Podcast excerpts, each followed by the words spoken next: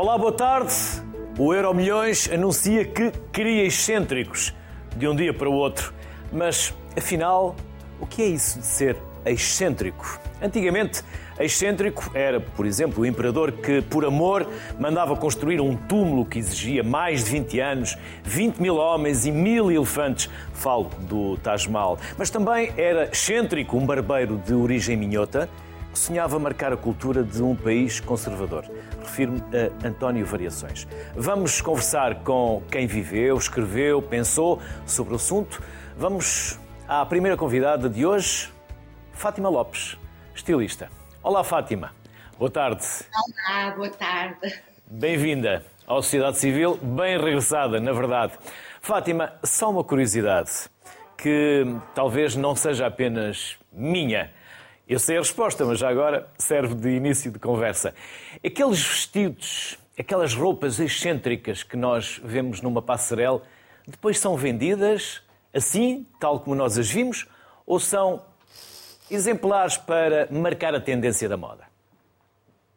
Bem, para já estamos a falar de arte de espetáculo. E quando se fala de espetáculo, é preciso criar, primeiro, modelos completamente inovadores, uh, diferenciados e que de alguma maneira marquem uma época de tanto moda é um negócio por um lado, mas por outro é também uma arte e obviamente uh, os criadores todos, cada um à sua maneira, tenta criar a sua arte, a sua uh, excentricidade, digamos assim, uh, em termos de espetáculo, que depois será alterada digamos, normalizada para se tornar então a peça comercial a ser vendida e usada por toda a gente. Uhum. Fátima, portanto, estamos a falar de arte e a arte também pode ser excêntrica. A arte é arte. Depois depende da forma como cada um consegue olhar para ela e a interpreta, não é? A Fátima sempre foi considerada. A excentricidade também é muito subjetiva, também depende. O que para uns é excêntrico, para outros pode ser normal. Fátima sempre foi considerada uma pessoa com uma personalidade distinta. Até quando? E quanto distinta?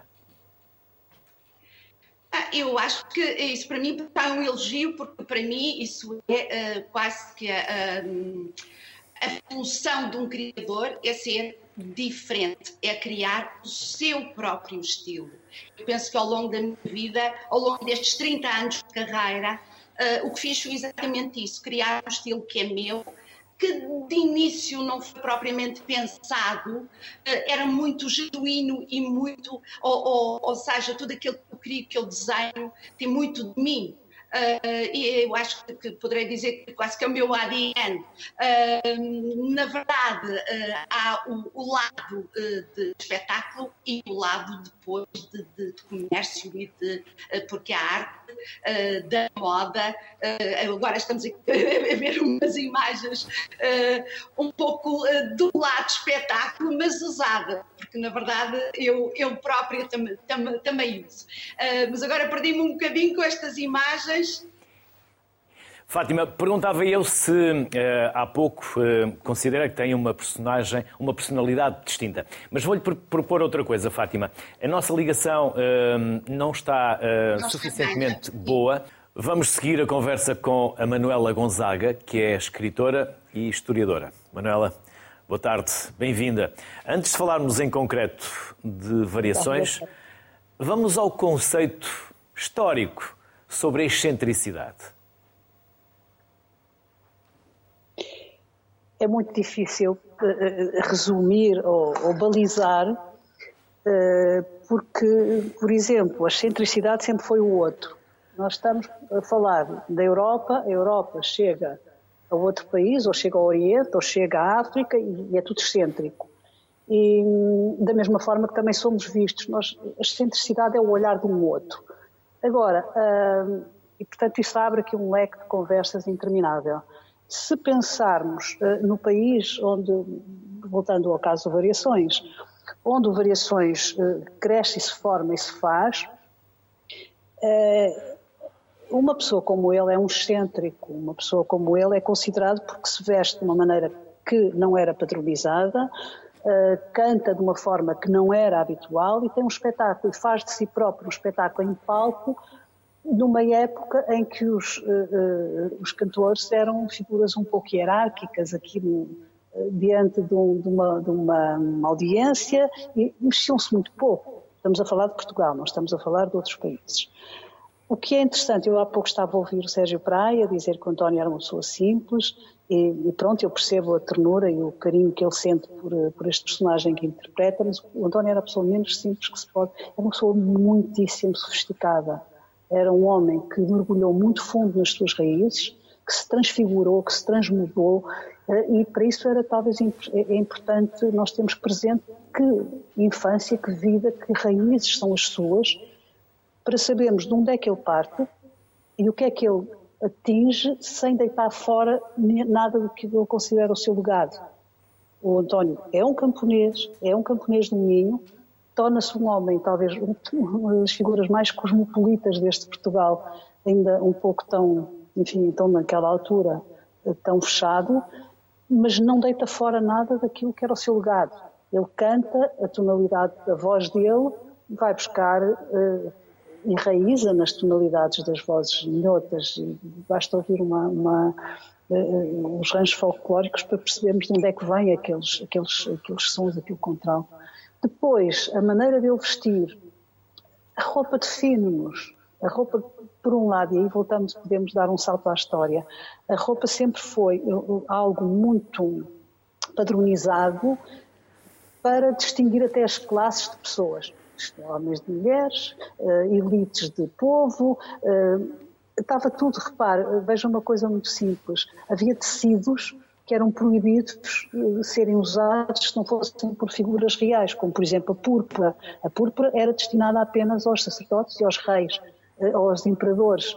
E, e ao longo da, da, da, história do Ocidente assistimos a, a muitas pragmáticas que são leis que que, que, que, que determinam o que é que cada um pode vestir e como e de que maneira para não se assistir, claro que está sempre a ser, a ser quebrado, não é? para não se assistir a pessoas de classes consideradas inferiores, por exemplo, vestirem como pessoas da, da, da elite, da, da, aristocracia.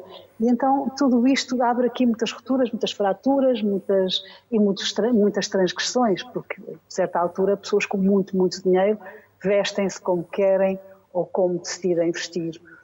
Uh, entramos no século XX, entramos uh, talvez entre guerras e entre tudo isso, há uma austeridade excessiva na forma como os homens se vestem e as mulheres também, mas as mulheres tiveram outras saídas. Mas se voltarmos um século antes, ou dois, ou três, nós vemos os reis de salto alto e batom e perucas e, portanto, isso não significava, por exemplo, que o Luís XV ou Luís XVI, que eram uh, menos homens que outros homens, pelo facto de andarem de saltos altos e usarem batons e perucas e tudo isso. Uh, agora, nós temos medo do outro, há um bocado esta coisa da sombra, da, da sombrio. Nós temos o nosso padrão, se alguém vem quebrar esse padrão e ainda por cima é do nosso próprio país, nós sentimos muito inseguros. E isso eh, nos anos 80 arrebentou, foi, foi uma, uma época, uma década que arrebentou com essa escala uma, uma década colorida, uma década de grandes transgressões. Sem dúvida alguma, o António Variações é um pioneiro. Ele rasgou caminhos até aí. Manuela, vamos uh, recuperar a conversa com uh, a Fátima. Fátima Lopes, há pouco interrompemos a conversa por dificuldades na ligação. Fátima, por certo, ouviu agora a conversa que nós estávamos a ter com a Manuela Gonzaga, em que a Manuela dizia que claramente a roupa define-nos, define-nos a nós, define-nos a época e define também um pouco a nossa personalidade. E estávamos na pergunta que eu lhe coloquei, e se quiser pode misturar a resposta, se a Fátima concorda quando se diz que tem uma personalidade distinta. Bem, eu tenho a minha personalidade, que, como eu dizia há pouco, é muito própria e que não foi própria, ou seja, o estilo que eu criei, de, de marca de moda, uh, não foi propriamente pensado, foi exatamente acontecendo, porque uh, exatamente uh, os tempos vão nos mudando também e a, e a minha.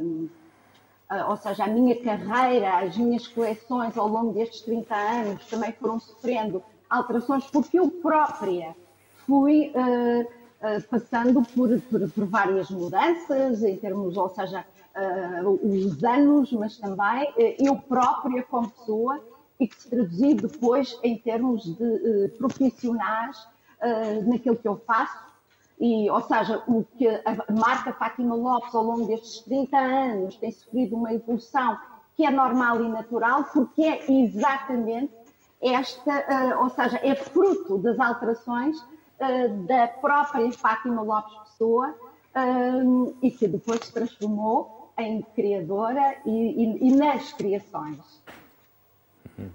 Manuela. Aliás, eu posso dizer ah, sim, também sim. que, peço desculpa, queria só acrescentar um, esta diversidade, ou seja, esta, este, este cunho de, de diferença uh, que a marca Fátima Lopes sempre teve desde o início, foi exatamente isso que abriu as portas à Fashion Week de Paris durante 21 anos, exatamente porque uh, o ser criador é exatamente essa diferença, é exatamente esse cunho muito próprio e muito pessoal, que fez com que a marca fosse bem recebida fosse muito bem aceito. Uh, estamos a falar numa altura que em Portugal a sociedade era um pouco, uh, estava, digamos, pouco aberta a, a essa diferença.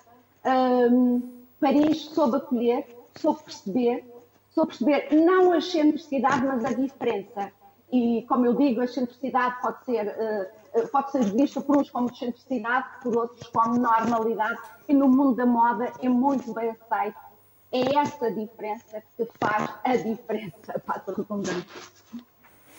Manuela, Portugal é um país de excêntricos, ou nem por isso?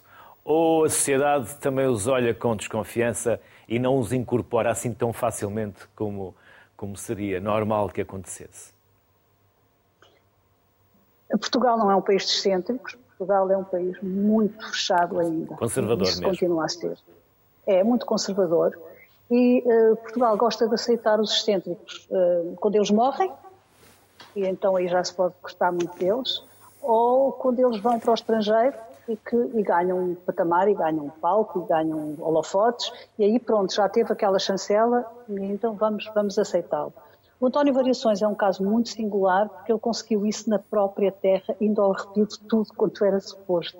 Isso é, é um caso mesmo, é, é uma singularidade. Na, porque na tinha palco na música, Manuela? Se assim não fosse, teria conquistado. Não, não, não. Ele... Sim, Sim eu, conquistou eu, esse palco na música. E se, se não tivesse essa exposição mediática, teria sido assim aceito tão facilmente?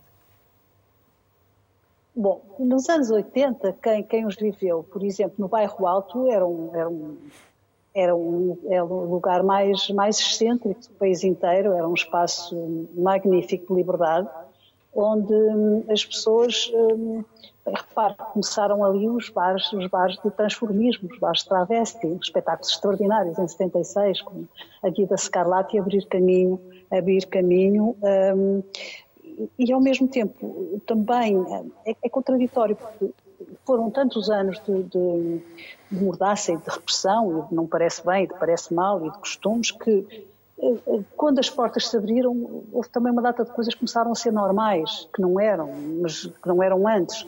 Eh, portanto, havia ali um espaço. Agora, o Variações foi para além de tudo isso. Eu acho, quer dizer, também houve outras coisas, também na moda, claro, que a moda começou a dar os seus primeiros arranques, Ana Salazar cria as grandes, os grandes acontecimentos de moda na, eh, eh, públicos, faz festas públicas com a moda no Coliseu dos Recreios, mas tudo isso era, enfim, tinha-se em conta peso e medida, porque as pessoas podiam, fora destes âmbitos, poderiam ser um pouco julgadas ou porque punham uma boina na cabeça e não era suposto, ou porque usavam os sapatos uh, de outra forma. Portanto, não acho que Portugal, e continuo a achar que Portugal é muito de clubes, é muito de grupinhos, é muito de e que para as pessoas verdadeiramente independentes, verdadeiramente fora da caixa, verdadeiramente, um, o caminho é muito solitário. Fátima, é da natureza humana passarmos uma parte do nosso dia a julgar, a dar conselhos, a dar opiniões. Talvez os portugueses tenham essas valências um pouco mais apuradas. A Fátima liga ao que dizem de si. Ou nem por isso? Nunca liguei ou não teria feito 30 anos de moda com a minha moda. Uh, mas uh, subscrevo tudo o que a Manuela estava a dizer, porque, uh, na verdade, Portugal, isso aconteceu comigo. eu acho que eu só fui realmente reconhecida. Eu comecei um pouco mais tarde, comecei em 92, portanto, já, já, já sou dos anos 90, mas na altura era complicada, amada e odiada, era entendida, mas, sobretudo, havia um, um olhar de, de, desconfiança e, sobretudo, de desconhecimento. Porque em Portugal, na altura, quem não era tendência não era moda. Acho que só fui reconhecida realmente depois de, em Paris, uh, começar a ser respeitada e aí Portugal começou a olhar para a minha moda de uma forma diferente. Uh, a verdade é que eu, eu quase que me ria e até me divertia com alguns comentários que se faziam muitas vezes sobre mim, uh, acharem que eu era uma pessoa muito estranha, às vezes terem medo de falar comigo porque não percebiam se eu iria responder ou não. Eu acho que isto, estamos a falar de um país que naquela altura não tinha nenhuma tradição de moda e realmente tudo o que era diferente era para desconfiar. E, portanto, eu passei por essas fases todas de Uh, estou a falar em Portugal, mas também lá fora. Lá fora também a imagem que havia de Portugal era uma imagem muito, um, enfim, um, para já de ignorância total, porque as pessoas não acreditavam que eu fosse portuguesa e muitas vezes perguntavam se havia portuguesas como eu em Portugal. Ou seja, o nosso país era tão fechado, tão fechado, que do lado de fora não havia nenhuma ideia, nenhuma imagem da realidade. Porque quando começaram os anos uh, a Manuela estava a falar nos anos 80, 90 e daí para a frente, Portugal começou a abrir-se, começou a crescer e começou, eu penso que também acredito mudar mentalidades. Eu acho que o país que nós temos hoje não tem nada a ver com o país quando eu comecei na moda em 92 e aí sim uh, havia um, uma total uh, ou, uma, uma distância tão grande entre o mundo da moda e a realidade uh, nacional mas isso, mais uma vez, uh, eu digo não, nunca foi um problema para mim. Ou seja, o que as pessoas pensavam de mim não era. Um, muitas vezes faziam-me sorrir e às vezes diziam-me, e às vezes até me dava vontade de fazer mais ainda, porque não era uma crítica negativa, porque as críticas são bem aceitas quando são construtivas. Quando são simplesmente por ignorância total, não faz sentido lhes dar importância e eu nunca dei e, como eu digo, até me faziam rir. Na verdade, Fátima, nunca se ergueu uma estátua a um crítico. Nós temos uma crítica. Não quero fazer julgues de valor, mas na verdade nunca se ergueu uma estátua a um crítico. Uh, nós temos boa crítica, temos uma crítica ao nível daquilo que se faz uh, noutros, noutros países. Por exemplo, uh, aqueles seus vestidos negros nas passarelas de Paris, julgo há uns 4 ou 5 anos, que marcaram. depois foram igualmente reconhecidos cá em Portugal pela crítica está a falar, penso que de. Foi a revista Le Figaro, exatamente, que, que, fez, que fez essa menção. Os, escolheu os melhores da Fashion Week, já tem uns aninhos, já não lembro quando.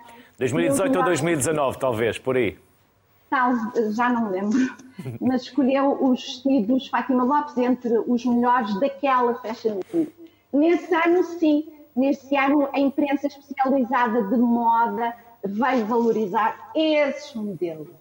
Uh, mas uh, foi depois.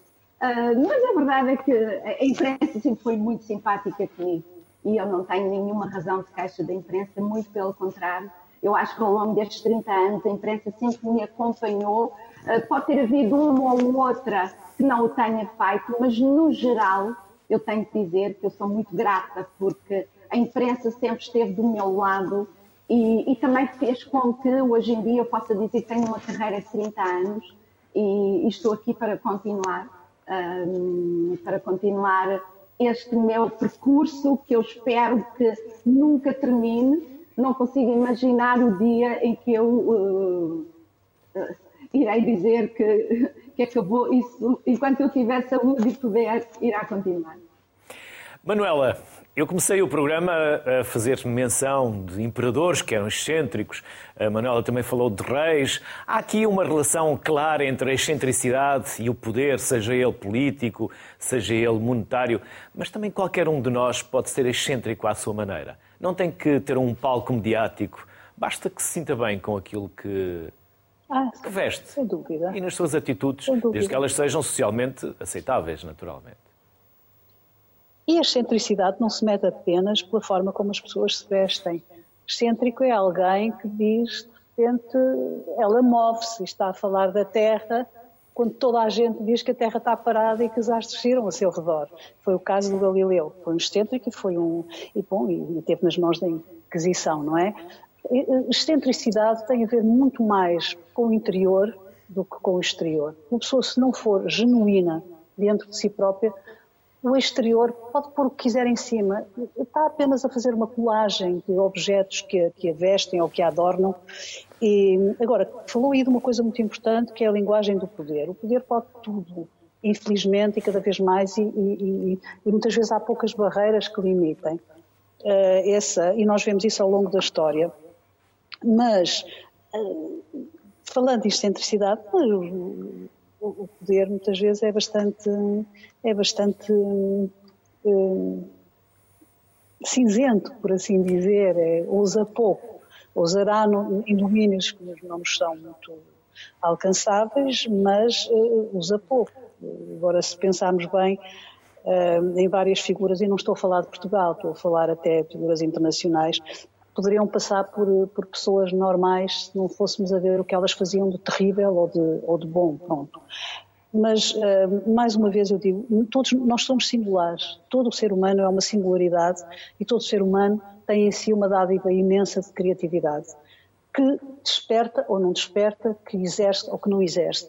Eu considero que pessoas como, olha, pronto, como a Fátima, que está aqui, que pode exercer, como eu, somos criadores uh, nas nossas próprias áreas, uh, é um privilégio. E, e, só isso desenvolve muito mais sentimentos de gratidão do que às vezes até, olha, não gostaram do que fizemos, ou do que escrevemos, ou do que criámos. Paciência, nós não temos que agradar a toda a gente. Agora, eh, eh, há uma barreira que eu sinto que Portugal passou e foi muito, muito importante, que foi os anos 80, os anos 90, não vamos falar, mas depois houve uma, uma, uma Expo 98 e foi fantástico, e foi extraordinário. E depois aconteceu um Erasmus que mandou, começou a mandar a miudagem portuguesa toda para fora a estudar, e isto mudou-nos as mentalidades por dentro, fundo, quer dizer, já não se conseguia eh, os nossos filhos, os nossos filhos dos nossos amigos, as, as pessoas que nós conhecemos, eh, foram estudar lá para fora e voltaram e não foram necessariamente para trabalhar, porque nós já tínhamos tido isso. E foram gente muito corajosa, os nossos imigrantes foram as pessoas mais corajosas que se possa imaginar. Mas estes que foram estudar e em pé de igualdade, eh, já não conseguem pensar até em fronteiras da mesma forma como talvez os mais antigos pensam porque os amigos deles podem estar agora em Berlim, amanhã estão, na, estão em Copenhaga e depois da manhã estão, e, e para o mês que vão, vão para o Brasil, porque o, o mercado, de facto, nesse aspecto, é, é sentirmos a terra como um todo, independentemente dos países e disso tudo, é uma coisa muito bonita, é deixarmos de olhar o outro como estrangeiro e sentirmos que, de algum modo, podemos estar todos em nossa casa e podemos ter todos a nossa forma de ser e de pensar e aprendermos a respeitar-nos profundamente por isso. E a excentricidade é bom, porque nos alimenta a nossa forma especial de nos manifestarmos. Fátima, também pode haver quem se sinta excluído socialmente e opte por ser excêntrico para chamar a atenção, para marcar uma identidade que é Não, pois, é, é, acredito que sim, uh, muitas vezes é quase que um grito de revolta, não é? Uma forma de chamar a atenção, e conheço alguns casos assim. Acho que a moda não é, não é por aí. No meu caso, nunca foi, muito pelo contrário, sempre foi uma forma de, de demonstrar até o. o demonstrar a mim porque ah, tudo, tudo, tudo, sempre vai muito de dentro de mim, sempre foi tudo muito genuíno. Eu uh, acho que criei, criei a minha marca e a minha carreira exatamente em torno de, do meu ADN e não de tendências internacionais. Muitas vezes a moda vai à procura do. E, e, e, muitas vezes, e hoje em dia acontece muito frequentemente, todos copiam uns aos outros. Um, eu sempre fui, talvez um bocadinho precoce e talvez tenha estado um pouco à frente do meu tempo, uh, sobretudo no início e nos primeiros anos. Uh, muitas das coisas que eu vejo agora aí como apelidadas tendências, eu já fiz. E já fiz há 30 anos, e há 20 anos, e há 15 anos, e há 10 anos. Ou seja, isto para já é cíclico, uh, mas a verdade é que eu, talvez eu tenha tido a coragem e a ousadia de fazer o que muita gente na altura não ousava porque se calhar seria criticada ou, ou talvez porque nunca lhes passaria pela cabeça.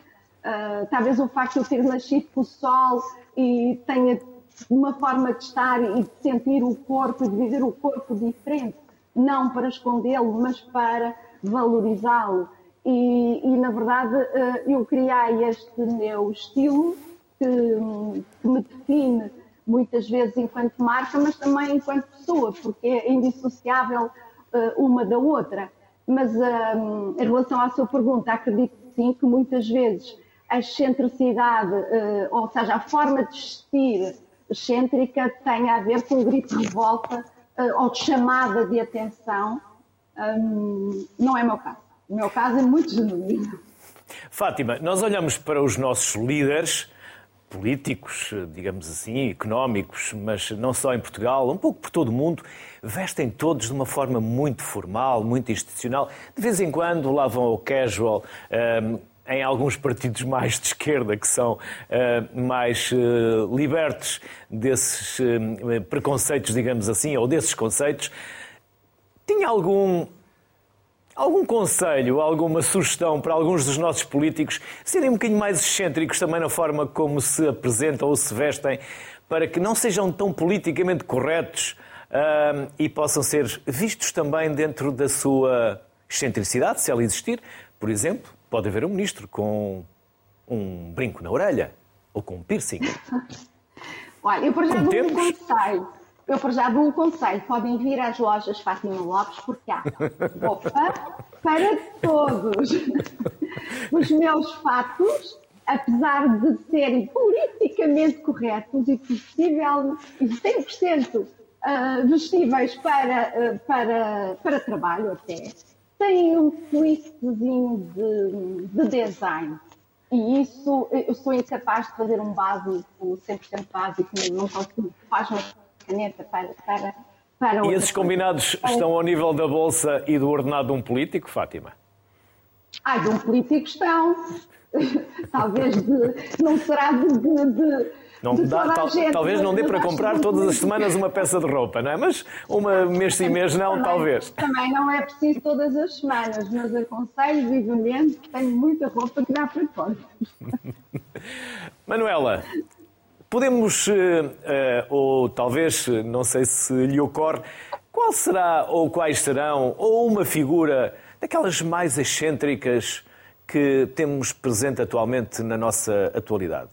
Podia dar, por exemplo, o Elon Musk e o nome que ele deu ao filho, que eu nem me atrevo a pronunciar, porque ele diz que é quase assim uma espécie do som de um gato a gatinhar no, no telhado de um prédio. Mas pronto, então eu vou, eu vou, eu vou dizer que se chama o filho do Elon Musk X-A-E-A-X-I-I Musk. Isto é uma excentricidade, talvez a mais excentricidade. Isto é horrível, isto é não pensar. Isto é não pensar que esta criança um dia vai conviver e vai sair daquela bolha de, de daquela torre de cristal onde está e vai conviver com outras crianças e vai ter muitos problemas por causa de um nome tão, tão absurdo quanto esse. E, isto é um instrumentalizar um filho, é, é, enfim, mas não conheço a família, não conheço. Ele, acho que ele é de facto uma pessoa, uma pessoa, tenho, tenho muitas, hum, não consigo definir-me, tenho, em relação ao Elon Musk, não consigo definir-me, há coisas que eu acho interessantes, há outras que acho assustadoras. Agora, Mas os génios são assim, disruptivos, não são, Manuela? Os génios são assim. São, é evidente, é evidente. E ele está na alvorada de um mundo que nós já estamos a viver e não Já mandou um carro para o espaço, nós estávamos habituados a ver os carros é, na estrada, nem muito menos a voar, quanto mais no espaço. Não é? É, e os cibernéticos e a esposa cibernética que ele já, eh, robótica que ele já criou e nós, nós vamos, eh, pronto, entrar num mundo onde as máquinas vão ter um papel importantíssimo. Tem já têm, já têm, mas vão ter eh, muito mais e nós não estamos, talvez, psicologicamente e materialmente e, e, preparados para isso. Até nem sequer talvez estejamos preparados para o papel e para a preponderância que as máquinas podem ter, não estou só a falar no desemprego que elas estão a causar, porque acho que a nossa sociedade global está a ser gerida de uma forma completamente demente, demencial, onde o que está levado em, em, em linha de conta não são propriamente a, a felicidade ou a alegria ou o bem-estar dos seres humanos, mas uma economia absolutamente uh, predadora e fatal, não é? E, portanto, pensa-se em recursos, pensa-se em dividendos, pensa-se em. Crescimento, em, crescimento, em, crescimento, não é? Crescimento que é impossível, nós só temos um planeta. Bom, agora, uh, o, o, Elon Musk será, sem dúvida, historiograficamente falando, daqui a uns tempos, um dos rostos dessa, dessa grande mudança, porque há muitos mais, não é? Não é uma pessoa que muda uma época.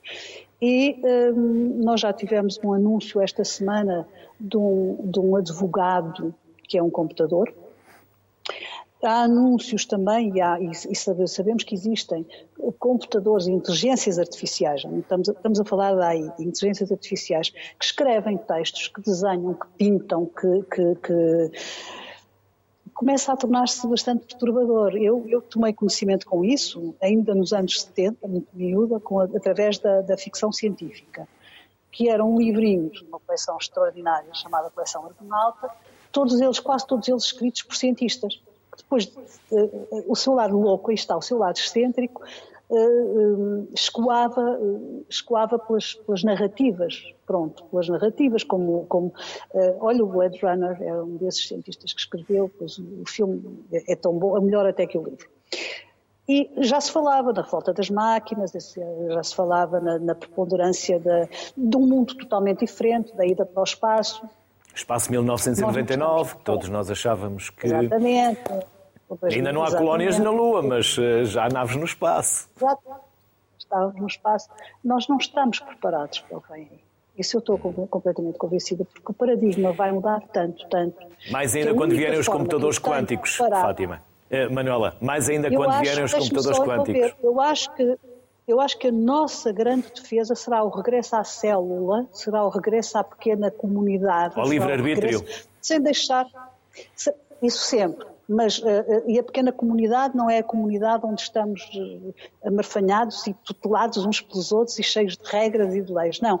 É a pequena comunidade inteligente, independente, onde as pessoas vivem com terra debaixo dos pés, com árvores, com, com, com animais, porque o que vem aí é tão desumano que nós temos que recuperar o maior tesouro que temos, que é sermos humanos. Nós temos, de facto, uma, uma característica muito, muito particular, que é a nossa humanidade, e temos que a recuperar. E, e cada vez temos mais tecnologia no corpo, Manuela, e cada vez temos mais tecnologia no corpo.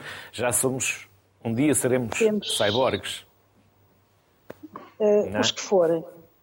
Eu prefiro não estar cá com isso. também espero e gostava que os meus quer filhos dizer, também não dizer, passassem bem, por isso. Mas... É assim, se me disserem, não vais andar, mas se puseres uma perna, eh, sim, uma perna isso é outra história. Claro, claro. sim, pelo amor de Deus, não, temos que Exato, ou uma coisa para os olhos, a pessoa deixar de viver e há umas máquinas que recuperam, isso é maravilhoso, isso é tudo. O que eu acho, estamos a falar de essência, não da, da a essência que nós temos, é que nós perdemos muito e temos que a recuperar. E essa recuperação faz-se uh, por, outra, por uma mudança de hábitos uh, bastante substancial, mas tudo isso começa por dentro. Os grandes revolucionários hoje em dia são pensadores, não são pessoas, uh, são, são pensadores, são pessoas que mudam os seus, as suas formas de vida, são pessoas que criam. Os criadores são os grandes revolucionários. Fátima, e para si, quem é ou quem são os mais excêntricos da atualidade? Vai, olha, eu, eu quero acreditar que são os artistas, porque pelo menos não fazem mal a ninguém e, e se conseguem levar a sua arte uh, a mudar mentalidades, uh, isso uh, acho que só nos traz o, bem, o, o, problema são o problema é quando é, é, é usado não para uma evolução natural do ser humano, mas para quase que a degradação do ser humano. Uh, exatamente, e subscrevo mais uma vez o que a Manela estava a dizer, é, é quase assustador o que vem aí. Uh, qualquer dia ninguém precisa de criadores de moda para desenhar, porque vem uma máquina e, e vai inventar o que nunca foi inventado, portanto é óbvio que uh, as novas tecnologias são muito importantes e eu, no meu dia a dia, uso muito, uso em tudo. Eu desenho com o computador, eu sou adepta de, de, de, todas as novas tecnologias e acho que são muito bem-vindas. Se falarmos em saúde, ah, acho que, obviamente, sim, um, apesar de, de, de, de, de, concordar também que uh, não se pode perder a essência do ser humano, acho que isso também é fundamental, mas sou 100% pelas novas te tecnologias até um determinado ponto. Um, também me assusta o que vem aí, Uh, imagino e espero também já não estar cá, mas imagino que o futuro não seja propriamente tão bonito para, para o ser humano. Um, portanto, uh, neste momento sou adepta das novas tecnologias e agradeço. Uso-as em todos os sentidos, mas quero acreditar que o lado humano, o, o, a nossa, uh, uh, tudo o que é genuíno do ser humano faz a diferença. E, e acho que o, o nosso presente é esse. Infelizmente, parece-me que não será o nosso futuro. Fátima Lopes, Manuela Gonzaga, um enorme obrigado por estes 40 minutos tão sequentes de sociedade civil sobre um tema tão importante também para se poder discutir, porque faz parte da arte, faz parte do poder, faz parte da sociedade, a excentricidade. Bem-ajam, obrigado, saúde Obrigada. e até uma próxima. Obrigado. Do projeto Manicômio temos connosco Sandro Rezende, cofundador. Olá, Sandro. Boa tarde. Olá. Olá Excentricidade é isto? É um provocador? É não ter filtros? Ou também? Não, não. Também, talvez, eh, não sei muito bem responder a essa pergunta. Não creio que seja. Eh, dentro do nosso eh, trabalho, do, do, do manicômio, nós vemos muitas pessoas que não são nada excêntricas e que demonstram depois um comportamento completamente desviado. Portanto, não podemos generalizar esse ponto. uh, mas Quantos, pergunta, nós... Quantos? Exato, muitos, muitos, uh, até muitos técnicos de saúde, ou quase todos, nós, nós reparamos esse, esse pequenos pormenores. Uh, mas se a pergunta era se nós somos provocadores, era isso? Sim, se a arte, a excentricidade está, obviamente, ligada também à arte, e a arte é também, quando é excêntrica, uma provocação, uma ruptura. Uh, sim, sim, sim. Não, a arte, a arte é tudo na vida, não tem que ser só uh, provocação ou, ou.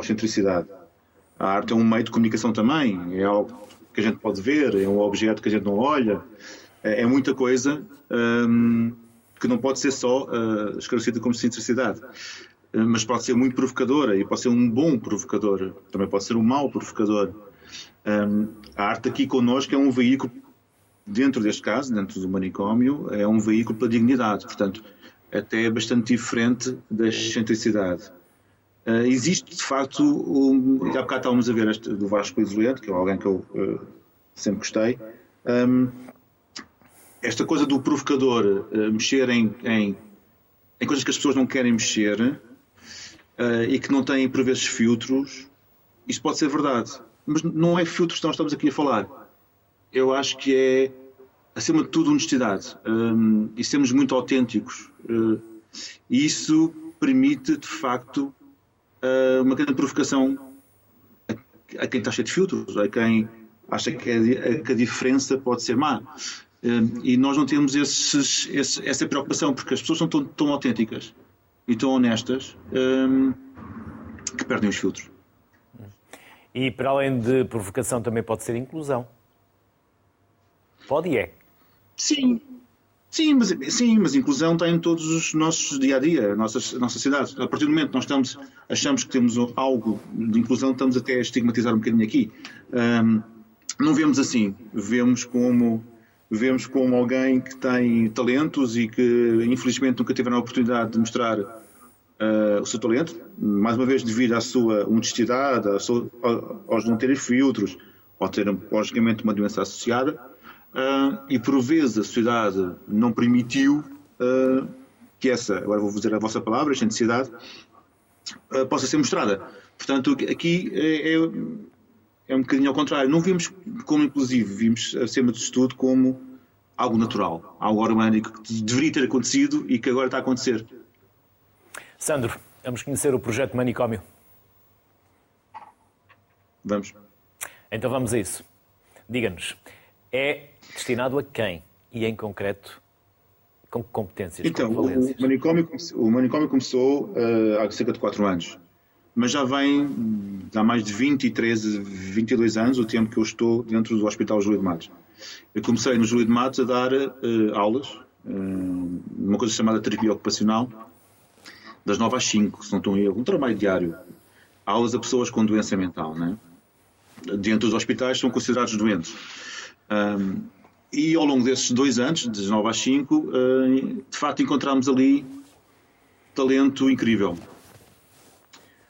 que, como eu a minha formação é, é de arte, como eu trabalhava com as galerias, agarrei naqueles trabalhos e fui mostrar a uma galeria profissional. E a galeria profissional disse, pá, isto é incrível, isto é fantástico, mas de facto isto é feito por um maluco, pá, melhor não vale a pena apostarmos nisto. Aquilo fez-me bastante confusão, como é lógico, e como o Júlio de Matos, na altura, tinha alguns pavilhões devolutos, então o que é que eu fiz? Agarrei em colegas meus, das Belas Artes, alguns famosos, outros menos famosos, juntei com os artistas do Júlio de Matos, fiz uma grande exposição uh, muito grande e, e não identifiquei quem era a pessoa do Júlio de Matos e quem era o artista profissional. Portanto, a única coisa que subsaía era o valor das obras. E, de facto, percebeu-se que o valor das obras das pessoas do Júlio de Matos, por vezes, tinha muito mais interesse artístico, estético e do que os artistas profissionais. E assim foi. O hospital percebeu uh, a mais-valia uh, e começámos a fazer exposições ao longo de uh, eh, 20 anos, onde passou todos os artistas mais importantes de Portugal e alguns internacionais. Desde o Cabrita Reis, Jeff Koons, Albert Watson, George Mulder, todos os que vocês possam imaginar passaram por lá, sempre a trabalhar com os artistas do Júlio de Matos. E o manicômio veio uh, sair o Júlio de Matos, ficar por fora para a rua, não é um projeto do Manicômio, portanto é um projeto meu e do Zé, um, que, que, veio filtrar aquilo que, os, que o Hospital Júlio de Matos, sendo eu uma entidade pública, não poderia fazer, nomeadamente colocar os artistas venda em galerias, ou expô-los internacionalmente, ou a questão das vendas, um, a continuação dos ateliês, porque dentro de uma terapia ocupacional as pessoas têm a sua período de trabalho, depois vão, têm alta né, e fazem a vida deles. Um, nós aqui fomos comandando isso. Portanto, criámos um espaço, um co-work, que é o Naldo Beato, uh, onde juntámos várias pessoas da área da criatividade e não só, a trabalhar em conjunto, onde os nossos artistas, que são 15 neste momento, não têm horários, vão quando querem, têm chaves do espaço, trabalham, têm uma bolsa que é paga em várias questões, Uh, fazem exposições, fazem uh, intervenções artísticas com marcas, trabalham com galerias, trabalham com museus um, e, acima de tudo, uh, ao longo destes quatro anos, percebemos que o manicômio não é só arte. o manicômio começou a ser um movimento de saúde mental, começou a ser um projeto de ativação, um projeto de ativismo. Um, estamos a trabalhar com muitas empresas, eh, com o Estado, com ministérios, o Ministério da Cultura, o Ministério da Saúde Social, eh, a desenvolver novos projetos para criar mais dignidade eh, às pessoas que têm ou que tiveram problemas de doença mental. Portanto, manicômio, assim, muito basicamente e muito pela raiz, é um bocadinho isto. Sandro, muito obrigado. Antes de mais, duas vezes obrigado por ter aceitado o convite para estar connosco e por esse fantástico projeto. Parabéns, bem-aja e até uma próxima, Sandro. Obrigadíssimo, obrigado. Continuamos a conversa com o Domingos Machado. O Domingos é ator e criador da personagem Bel Dominique. Olá, Domingos. Nós vamos nos tratar por tu, porque eu sou amigo do Domingos. Trabalhámos juntos aqui na RTP durante muitos anos. Saudades tuas, Domingos, um excelente colega, um camarada. Obrigado, Domingos, por te juntares à sociedade civil. Vamos lá conhecer essa personagem da Belle Dominique, que tanto nos fascinava e que ainda fascina uh, miúdos e graúdos quando tu levas essa personagem ao palco. Vamos, conta-nos a tua história, Domingos. Antes de mais, boa tarde a todos vocês, aos convidados e à equipa de produção do, do Sociedade Civil. Eu sei o que é, eu sei o que é fazer isso, trabalhei muitos anos nisso. E antes de mais, um pequeno adereço. Um pequeno adereço que eu acho que me fica bem. Não Dois sei. adereços, são os óculos e o laço. E o lacinho aqui também. Aliás, eu achei. Como... Mas continuas a fumar, Domingos, tens que deixar de fumar. Pois é, pois tenho, pois tenho. Uh, já devia ter deixado há muito tempo, mas então o vício é mais forte. Vamos lá então, Ora, quando começou esta personagem para ti? Quando começaste, Domingos? Conta-nos. Temos 5 minutos, 6. Começou já há muitos anos, em 1976.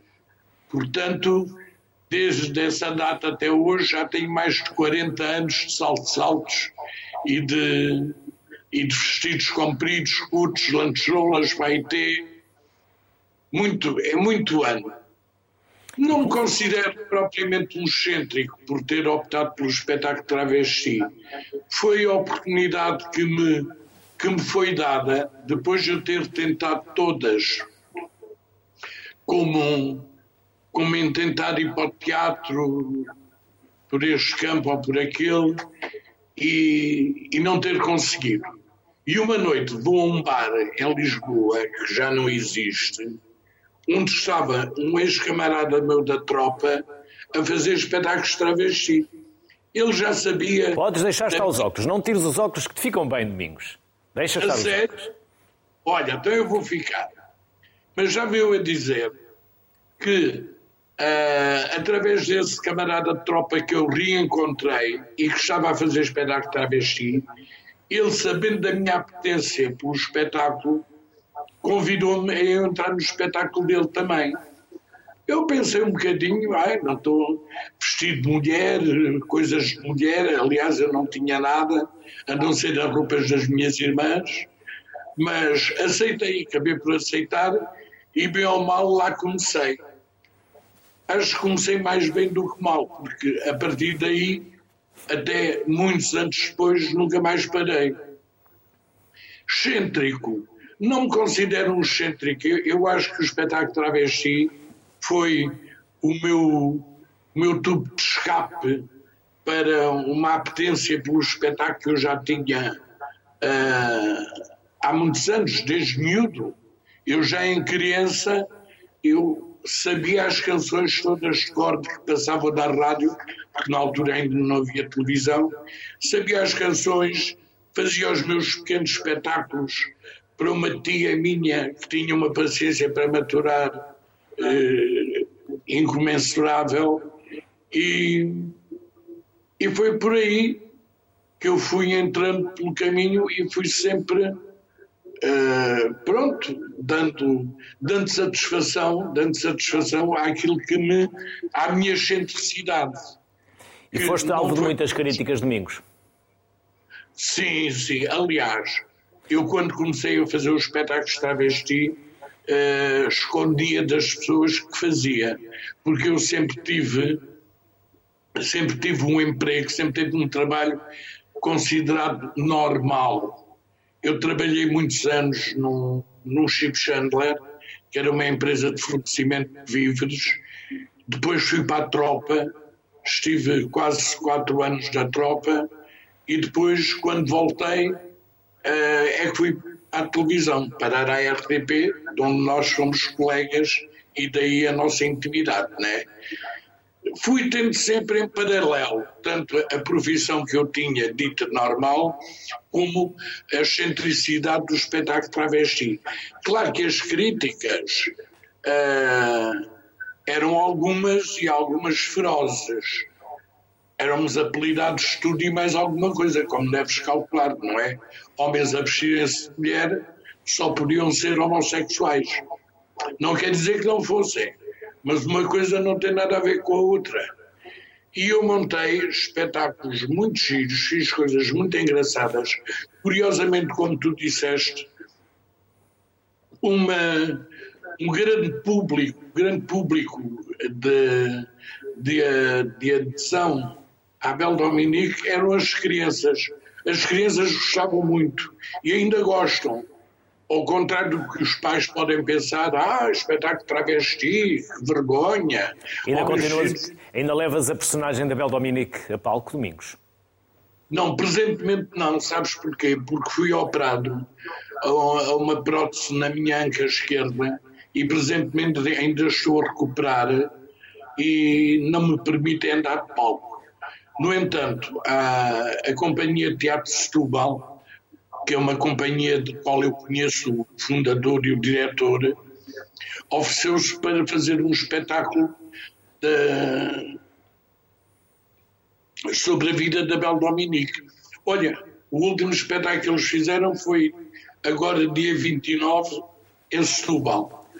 Uh, e continuam, hoje é 31, salvo erro, eles fizeram no dia 29, no sábado, correu muito bem, está muito bom. É uma companhia teatro amador, evidentemente, mas eles fizeram um espetáculo musical autobiográfico meu, meu. E mais conhecido, uh, Domingos, mais conhecido. Já sabes que acho... nós temos um carinho muito especial por ti, por isso esta é a tua casa, é a casa muito de todos os portugueses. Faz favor de nos visitares mais vezes. Gostamos é verdade, sempre que puder, sempre que puder. E eu continuo a considerar a minha casa. Continua. A RTP é sempre a minha casa. E quando voltares Isso. a levar a Bel Dominique a palco, convida-nos. Pagamos bilhete, não é para oferecer bilhetes. Ai, tá, Pagamos tá, bilhete. Então, seja, não há borlas. Todos temos que pagar as nossas contas, não é, Domingos? Domingos Exatamente. Bem-ajas. As maiores das felicidades e um enorme obrigado, amigo. Obrigado. Beijinhos para todos vocês, está bem? Obrigado. Um beijinho muito grande. Obrigado, eu. Obrigado. E terminamos como começamos, com moda. Por isso, excentricidade também é moda. E se acha que a moda hum, não está na moda, o problema é seu. Vamos ao Mário de Carvalho. Olá, Mário. Boa tarde. Olá, muito boa tarde. Antes de mais, muito obrigado pelo convite e que simpático que é vir neste rol de pessoas que lhes reconheço uh, perfeitamente o seu lugar ilustre. Portanto, muito obrigado. Hum. Mário, é uma figura excêntrica? Eu? Sim. Uh, depende. Considera-se? Depende, eu acho que. Não. Uh, Considero-me absolutamente feliz e nunca quis ser o mais excêntrico quis sempre ser o mais feliz. E acho que isso um, torna as coisas, a meu ver, muito mais fáceis. Ou seja, nunca houve um propósito plástico na forma como eu agia, nunca houve um propósito plástico na forma como uh, eu me apresentava. Houve sim uh, o propósito major, que era o facto de eu me sentir bem comigo. E eu tanto me sinto incrivelmente bem, e hoje em dia, se calhar aos 27 anos, sinto muito mais confortável um, estar um dia inteiro de fato de treino, que na verdade eu vim de férias hoje uh, e estou aqui, estou aqui de fato de treino, do que propriamente como aparecia ao longo do, dos tempos uh, na, na, televisão ou, ou na passarela, ou a fazer catálogos.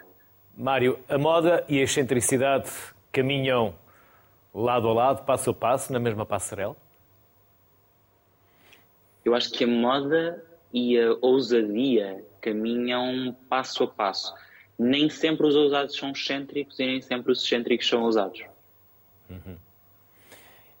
Mas um estilista necessita de mostrar alguma excentricidade para ser impactante numa passarela? Ah, eu acho que sim, mas tenho uh, uma visão. Eu, eu, sou também professor e, e, muitas vezes os meus, os meus alunos colocam e colocavam quando dava, quando dava aulas essa, essa questão. Se é mesmo preciso uh, mostrar aquilo que nós estamos habituados a ver em passarela, que são aquilo que nos fica mais na memória, que são os, os outfits uh, mais, mais impactantes. Eles são efetivamente muito, muito, muito importantes, porque eles vão ser sempre a, mon a montra de um trabalho major que está para trás. Uh, mas aquilo que eu também costumo dizer sempre aos meus alunos é que não se esqueçam que por detrás disso existem contas para pagar, portanto há que ser consciente, se calhar vamos ser 30% excêntricos, ok? E se calhar aqui os 30% ramificamos para uma coisa mais comercial, porque não há mercado, infelizmente, em Portugal para uh, um criativo uh, 100% excêntrico, como existe, por exemplo, neste momento estou, estou em Itália, uh, como existe aqui, como existe em Londres, como existe em Paris. Era isso que eu lhe ia perguntar. E neste momento está a criar o quê, Mário? Neste momento estou a criar paz. Neste momento estou a criar uh, paz. Eu acredito que até ao meio do ano regresse, regresse à televisão uh, com um, um, formato que ainda não, ainda não, ainda não explorei e, portanto, também não tenho a certeza se poderei ser excêntrico de forma visual, mas eu tenho a certeza que a nível de personalidade será aquele que, que me será mais fiel. Ficamos à espera. Mário de Carvalho, obrigado. Não interrompa a sua paz, obrigado. porque, como disse, neste momento está a criar paz. Obrigado por ter eh, interrompido obrigado. esse processo de paz para entrar em direto connosco no Sociedade Civil. Bem-aja, Mário. São, As maiores felicidades. Umas pequenas férias. Muito obrigado. Faz muito bem, faz muito bem. Obrigado, Mário. Obrigado. Aceitemos o excêntrico que há em nós, em nós e nos outros. Boa tarde. Saúde.